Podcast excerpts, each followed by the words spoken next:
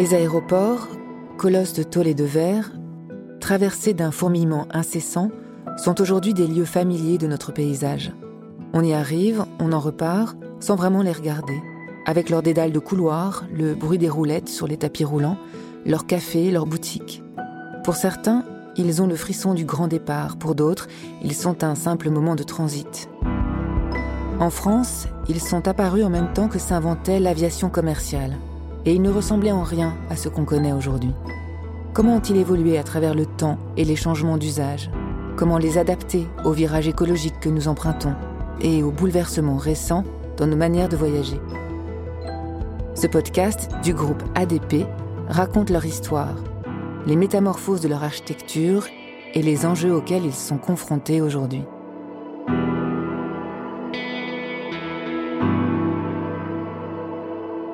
Le premier épisode de ce podcast nous emmène à la découverte de l'aîné des aéroports français et du début de l'aviation commerciale en France. Aéroport, ce que racontent les murs. Épisode 1 de l'aviation militaire à l'aviation civile, de la guerre au looping, Paris-Le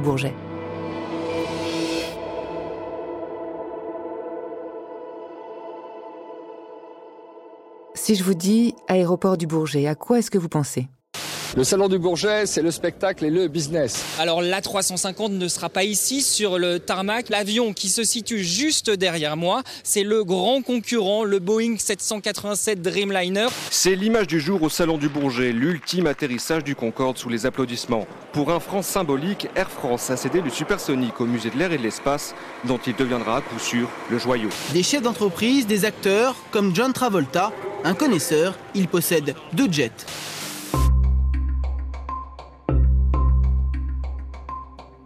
Oui, aujourd'hui, l'aéroport du Bourget, ça ressemble un peu à tout ça. Un salon, des stars et du business. Même si en fait, le salon de l'aéronautique et du spatial, c'est tous les deux ans et les stars, les footballeurs, représentent 5% du trafic. Il y a une chose que peu de gens savent, c'est que l'aviation commerciale, donc le grand public comme vous et moi, qui prend l'avion pour voyager en France ou dans le monde, eh bien, ça a commencé ici ça va devenir le premier aéroport euh, parisien. Avant Orly-Roissy, le premier aéroport, c'est l'aéroport du Bourget. Au début, on parle de port aérien. Jean-Emmanuel Terrier est historien, documentaliste au musée de l'air et de l'espace de l'aéroport Paris-Le Bourget. L'aéroport du Bourget, initialement, c'est un aéroport militaire euh, qui a été mis en service en 1914 pour les besoins de la Première Guerre mondiale. L'idée c'était de trouver un terrain euh, pour protéger Paris euh, de l'invasion allemande. Et c'est le général Gallieni qui a demandé à ce qu'il y ait un camp une sorte de camp retranché de Paris, c'est le, terme qui a été utilisé après, pour protéger la capitale. Donc ça, c'est 1914, c'est une dimension militaire. Donc c'est fait un peu dans l'urgence. Et au lendemain de la Première Guerre mondiale, l'idée du transport de passagers par les airs fait son chemin tout doucement et démarre ici sur le terrain du Bourget. Et donc, 1918-19 euh, euh, se pose la question de où est-ce qu'on va mettre en place cette activité. Donc, elle commence euh, de manière un peu expérimentale en 1919. Et pourquoi ici? Bah, Il se trouve que le terrain, bah, il a été développé pendant la Première Guerre, que l'État a acquis le terrain en plus, c'est un terrain qui a été nationalisé si on peut dire. Il y a d'autres terrains en Ile-de-France qui existent, euh, à Toussus-Noble, à Villa-Coublet, mais en fait ce sont des terrains qui sont assez petits et puis surtout qui sont privés. L'avantage du Bourget, c'est que le site est public et qu'en plus on a vu que les qualités euh, géographiques du terrain pour faire de l'aviation, on n'a pas encore les pistes qu'on a aujourd'hui, hein. c'est un peu sommaire. Mais en tout cas, on se rend compte que le terrain est tout à fait adapté pour cette nouvelle activité. Donc les militaires sont toujours là. Après la guerre, les militaires restent ici. Et puis il y a une partie, dès 1919, qui va être attribuée à, l'aviation civile. Voilà, nouvelle activité qui est née du fait qu'on avait des pilotes, on avait des avions. Qu'est-ce qu'on fait de tout ça, de tout ce savoir-faire? L'idée, c'était bah, très clairement de trouver un levier de croissance pour l'aviation.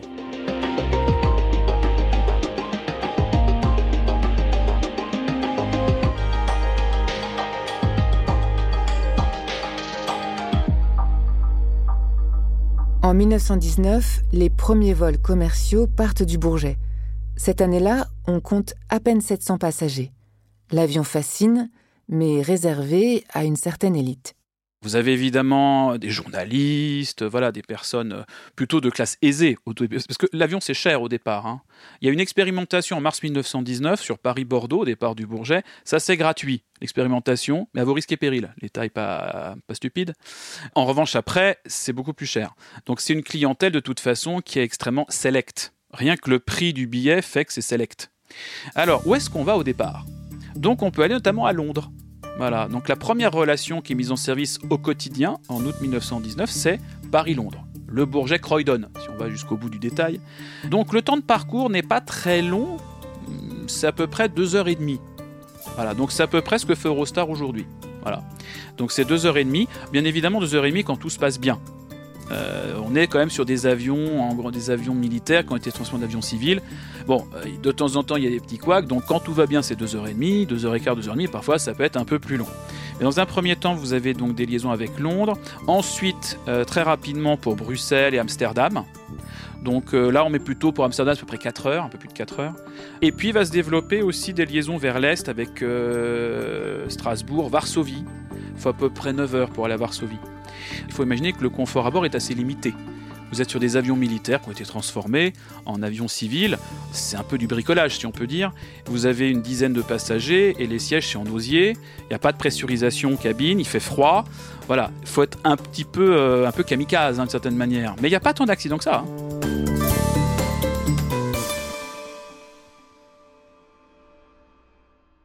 Ça, c'est pour les avions. Qu'en est-il des bâtiments? Raphaël Ricotte est l'architecte en chef du groupe ADP.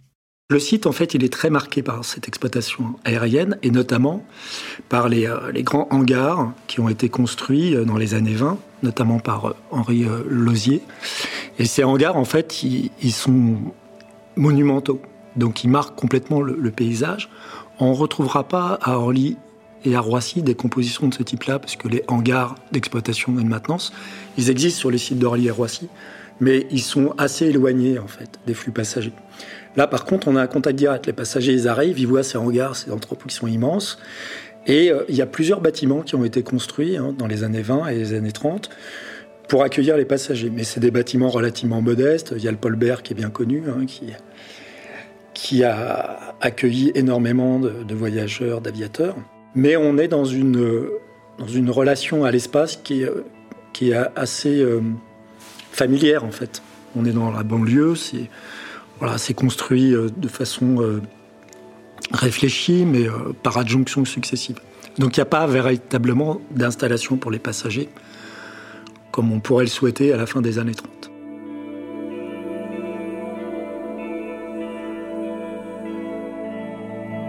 Jean-Emmanuel Terrier. Le port aérien du Bourget, au début, c'est très spartiate. Il n'y a pas de piste en béton comme maintenant, hein. vous êtes sur de, l'herbe. Et donc vous avez un, potelet écrit départ, un peu plus un potelet écrit arrivée, ça c'est au tout début. Hein. Et puis euh, ce sont des petits baraquements, hein. c'est vraiment quelque chose, on débute. C'est une activité. Les militaires, de cette manière, euh, laissent un petit peu de place à l'activité civile. Et puis à partir de 1920-21, euh, il va y avoir donc la mise en place de vraies structures, mais c'est des petits bâtiments, des petits pavillons en briques. Voilà, au début, l'activité, elle est assez sommaire. On est sur euh, une activité qui concerne quelques milliers de passagers dans un premier temps par an. Il faut attendre 1933 pour qu'il y ait la décision de faire un vrai bâtiment, une vraie aérogare, celle qu'on connaît aujourd'hui. Mais euh, durant les années 20 jusqu'au début des années 30, on est dans quelque chose qui est un peu embryonnaire. Le Bourget, on l'a compris, c'est l'un des berceaux de l'aviation mondiale. Il a traversé le XXe siècle. Il a vu naître et grandir le secteur. L'aéroport a connu des tas de premières dans l'histoire, notamment Charles Lindbergh qui a atterri au Bourget en 1927 après avoir été le premier homme à relier New York à Paris en avion. Et puis, en 1933, la naissance d'Air France, ça se passe aussi au Bourget. Jean-Emmanuel Terrier. Avant Air France, il y a quoi? Il y a d'autres compagnies euh, privées. Euh, au départ, l'aviation, c'est une initiative plutôt privée. Et puis en 1933, donc euh, l'État décide qu'il va, y avoir une fusion de différentes compagnies aériennes. On va créer Air France. Air France n'est pas une compagnie nationale à ce moment-là. C'est une compagnie qui est euh, partiellement étatique, mais ça reste une entreprise euh, en grande partie privée. Air France, en fait, naît au Bourget en 1933, une époque où l'aviation commerciale, ça reste quelque chose toujours d'un peu élitiste. Il y a plein d'avions différents. Donc Air France va rationaliser ce, toute cette flotte d'appareils. Le réseau va se développer. Mais au niveau du Bourget, ça change pas véritablement grand-chose dans un premier temps, vu que l'aéroport, il est déjà là. Ce qui est décidé en 1933, la vraie décision, c'est Pierre Cotte, ministre de l'Air à l'époque, qui décide que l'aviation commerciale va rester ici. Le vrai changement, c'est pas, enfin, à mon sens, hein, c'est pas la création d'Air France, euh, c'est plutôt la décision de l'État de maintenir l'activité commerciale ici, après beaucoup beaucoup de péripéties. Hein. Mais au final, il est décidé qu'on va garder l'aviation commerciale, et puis on, on va aussi garder l'aviation militaire, qui va rester jusqu'en 2011 au Bourget.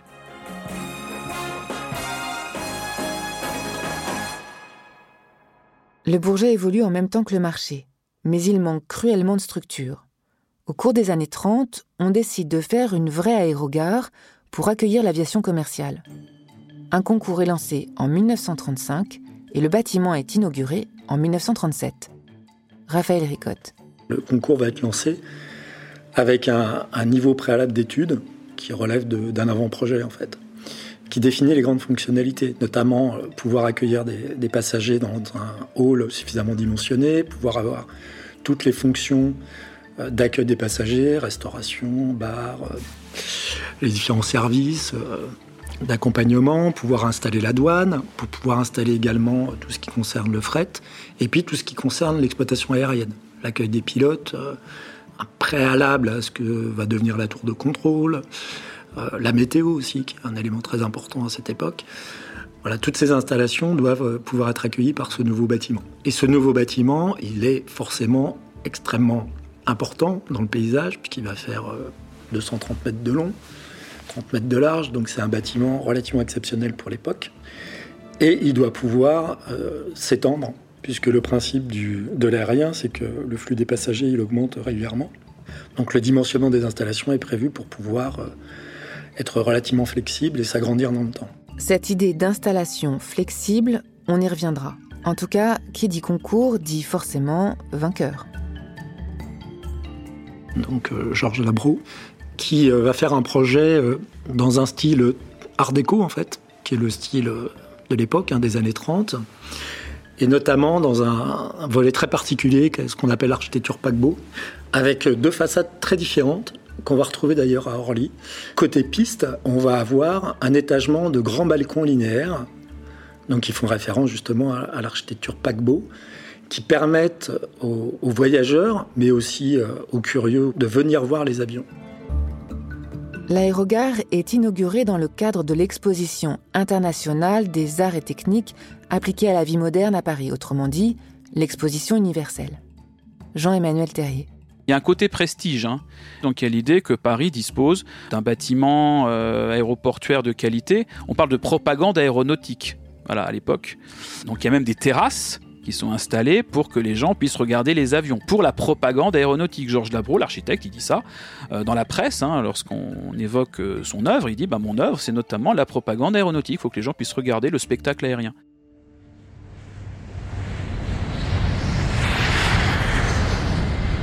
L'aérogare de 1937 a été détruite presque en totalité lors de la Deuxième Guerre mondiale. Aujourd'hui reconstruite à l'identique, elle abrite toujours une partie du musée de l'air et de l'espace et une partie de l'aéroport d'affaires. Jean-Emmanuel Terrier m'a emmené faire un petit tour. Imaginez un grand hall assez bas tout en longueur de 133 mètres exactement. De grandes baies vitrées, un carrelage jaune très années 30 avec damier noir, un accueil assez moderne et une immense horloge au mur. Et puis tout le long, des pièces du musée de l'air et de l'espace. Mais à l'époque, c'est là que les passagers vont et viennent et attendent leur vol. Alors, ça ressemble à quoi? Nous sommes donc dans un bâtiment art déco Vous avez des pavés de verre qui sont au-dessus de nous, donc il y a un côté un peu cathédrale avec huit colonnes. Euh, pour ça, on appelle ça la salle des huit colonnes, avec euh, ce grand hall, avec ces pavés de verre qu'on retrouve un peu euh, à Paris à peu près à la même époque. Vous avez la gare de l'Est, donc le, grand hall de la gare de l'Est, c'est un petit peu le même esprit, que la gare de l'Est c'est moins haut. Donc c'est à peu près cette, même architecture avec des grands pavés de verre, donc qui donnent une lumière, voilà, absolument extraordinaire au sein même de l'entrée de, l'aéroport, de l'aéroport gare. Donc il n'y a que cette partie-là avec ces pavés de verre. Ensuite, de part et d'autre de cette entrée, donc vous avez deux, galeries qui, à la base, donc l'une sert pour les transports de voyageurs et l'autre c'est pour les marchandises. À l'origine, c'est séparé en deux. Donc c'est un peu comparable à une gare en fait. Hein. Quand on arrive ici, il y a un côté gare, voilà, ça fait pas vraiment aéroport, en sachant que l'architecte il a mis en place un lieu qui ressemble à une gare, mais qui aussi ressemble côté piste à un paquebot. Donc il y a un côté maritime. Il a mélangé le maritime, un peu le ferroviaire, un peu l'aérien. Et donc vous avez euh, côté, euh, côté piste donc des, terrasses qui permettent de voir l'activité aéroportuaire. On traverse le bâtiment et on se retrouve sur les pistes. Personnellement, je trouve que l'aéroport est beaucoup plus intéressant côté piste. Il y a ces terrasses, ce côté très paquebot. On est sur un paquebot, on regarde, au lieu de regarder la mer, on regarde les avions. Donc c'est voilà, c'est plus spectaculaire. L'aérogare est plus spectaculaire côté piste que côté ville. Côté ville, il y a une dimension euh, qui fait très gare de chemin de fer. Côté piste, euh, il y a beaucoup plus invitation au voyage. Hop là On arrive sur le tarmac, aucun bruit autour de nous. En plein mois d'août, les jets sont au sol. Et autour de nous, les immenses appareils d'exposition du musée, dont un A380 qui semble à deux doigts de nous rouler dessus. En face, l'aérogare. Donc là, on voit la tour de contrôle qui est dans le bâtiment. Donc ça, c'était la grande révolution dans les années 30 lorsque le bâtiment est mis en service. Donc la tour de contrôle qui est présente au milieu du bâtiment, une sorte de vigie. Euh, tour de contrôle qui a été refaite par le musée au maximum dans son état 1953. Celle de 1937 avait été donc euh, mise en place. Pendant la guerre, euh, évidemment, un peu endommagée. Après la guerre, la tour avait été refaite, mais en 1953, dans le cadre de l'expansion du trafic, il a fallu faire une tour de contrôle plus haute. Donc elle est un peu plus haute que celle d'origine. Après la Deuxième Guerre mondiale, l'aérogare de Georges Labro est reconstruite et ses capacités augmentées. Mais il faut savoir qu'au même moment, l'État développe en parallèle une autre plateforme qui s'appelle Orly. Le projet d'Orly répond déjà à une augmentation étourdissante du nombre de passagers. L'idée qui émerge en 1945-46, c'est qu'à terme, le Bourget ne doit plus accueillir que du fret, des marchandises et l'activité militaire. Mais ça ne s'est pas vraiment passé comme ça. Déjà, le fret, ça ne marche pas aussi bien que prévu. Et puis, le trafic augmente tellement et si vite que finalement le Bourget continue de gérer une partie de l'aviation commerciale. Pourtant, en pleine zone urbaine, il encombre. Fin des années 60, c'est sûr, il doit disparaître.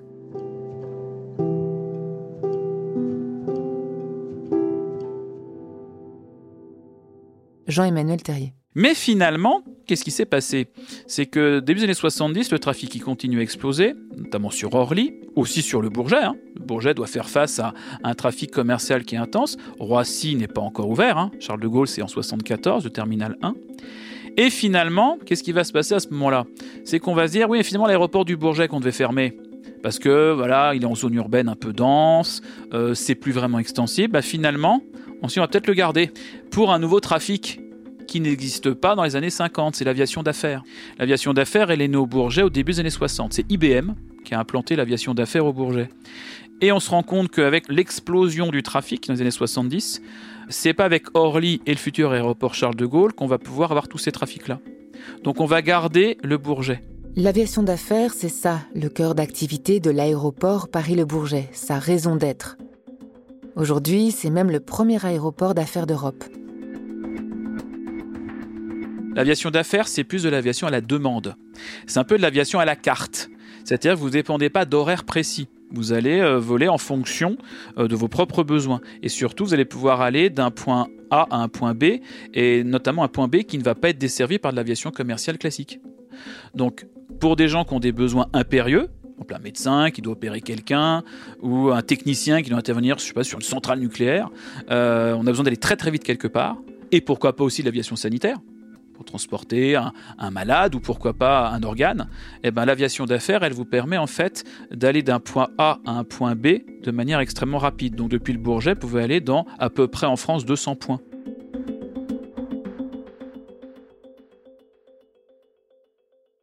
Et puis les pistes de Paris-le Bourget, elles accueillent depuis 1951 tous les deux ans, et c'est pas rien, le Salon international de l'aéronautique et du spatial. Premier salon aéronautique mondial, 320 000 visiteurs à chaque édition. Edouard Arkwright est le directeur général exécutif du groupe ADP. Il nous explique pourquoi un tel événement au Bourget. Déjà, un salon comme ça, il doit accueillir sur un aéroport, un aéroport près d'une ville et d'une grande ville, et donc Paris évidemment rayonne. Le trafic plus faible permet d'accueillir ce, salon sans trop de contraintes sur le reste de l'activité euh, aéronautique. Le Bourget, c'est l'histoire de l'aéronautique, hein, c'est Lindbergh évidemment, euh, avec le, premier vol sans escale entre New York et le Bourget. C'est un aéroport connu dans, dans le monde entier, et donc je pense que c'est assez naturel d'accueillir le salon du Bourget à cet endroit-là, en alternance euh, donc euh, les années impaires au Bourget, les années paires au salon de, Farnborough en, en, Angleterre.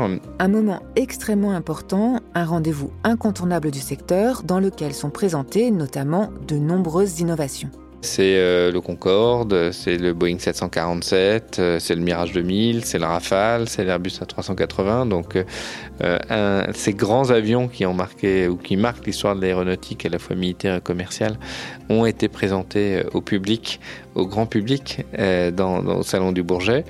Aujourd'hui, le Salon du Bourget, c'est l'occasion aussi de, montrer que l'aviation décarbonée, c'est pas pour 2050, 70, 90, que sais-je. C'est une aviation décarbonée, est présente aujourd'hui.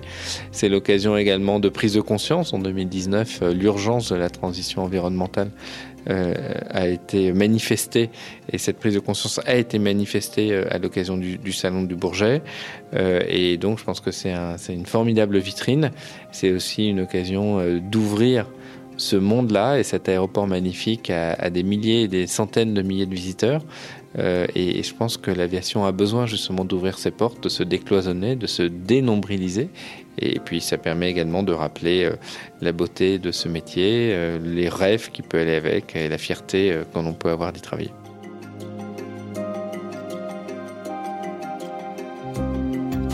Le Bourget, comme terreau d'innovation, on en reparlera. En tout cas, l'aérogare du Bourget est classé au titre des monuments historiques. C'est sûr que le bâtiment a beaucoup accompagné l'histoire de l'aviation et même la grande histoire tout court. Aujourd'hui, le Bourget est très critiqué car souvent perçu comme un aéroport de stars, de riches et de salons. Edouard Arkwright. Je pense que les critiques, euh, elles naissent aussi beaucoup de, de la difficulté de communication ou finalement euh, de l'ignorance d'un certain nombre de choses qui peuvent se faire. Et cette ignorance, elle est nécessairement du fait des acteurs de l'aéronautique et de l'aviation et de l'aéroport euh, au premier rang. Je pense qu'on oublie euh, combien le Bourget est important pour le transport médical et le transport d'urgence. Je pense qu'on n'a pas suffisamment su euh, euh, expliquer en quoi le fait d'être aussi en avance dans la filière aéronautique, ce que ça peut susciter en termes de formation, en termes d'emploi, mais pas d'emploi dans une sorte de prétexte. Laissez-moi me développer mon activité, je crée de l'emploi, mais de l'emploi en termes de qualification sur des manières d'opérer l'aviation qui soient respectueuses de l'environnement, mais également euh, de l'environnement, pas seulement au sens carbone, euh, CO2 ou qualité de l'air, mais également euh, la riverainté, le bruit, l'encombrement, les, désagréments que peut représenter un, aéroport comme celui-ci. Et, je pense qu'avec le Bourget, on a, on a toute proportion gardée à Orly également, l'occasion d'en faire un démonstrateur de ce qu'une aviation décarbonée et, à moindre nuisance est possible et d'une aviation qui rend des services dans le monde aujourd'hui euh, les services de déplacement, bien sûr, mais euh, j'ai évoqué euh, l'urgence, on peut évoquer la logistique. les usages, l'aviation a toujours été un, secteur qui a été tiré par les innovations, tiré par l'offre, et, je pense qu'au Bourget, on va pouvoir le voir aussi.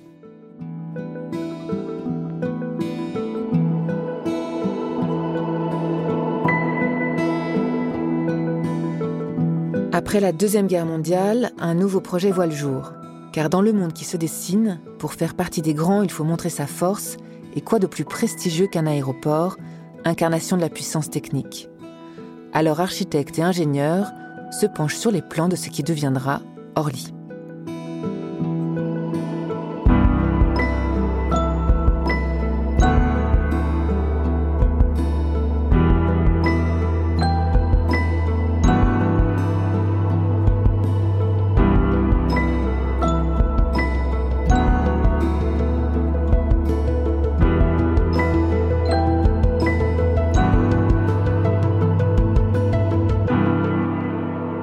Ce que racontent les murs est un podcast du groupe ADP.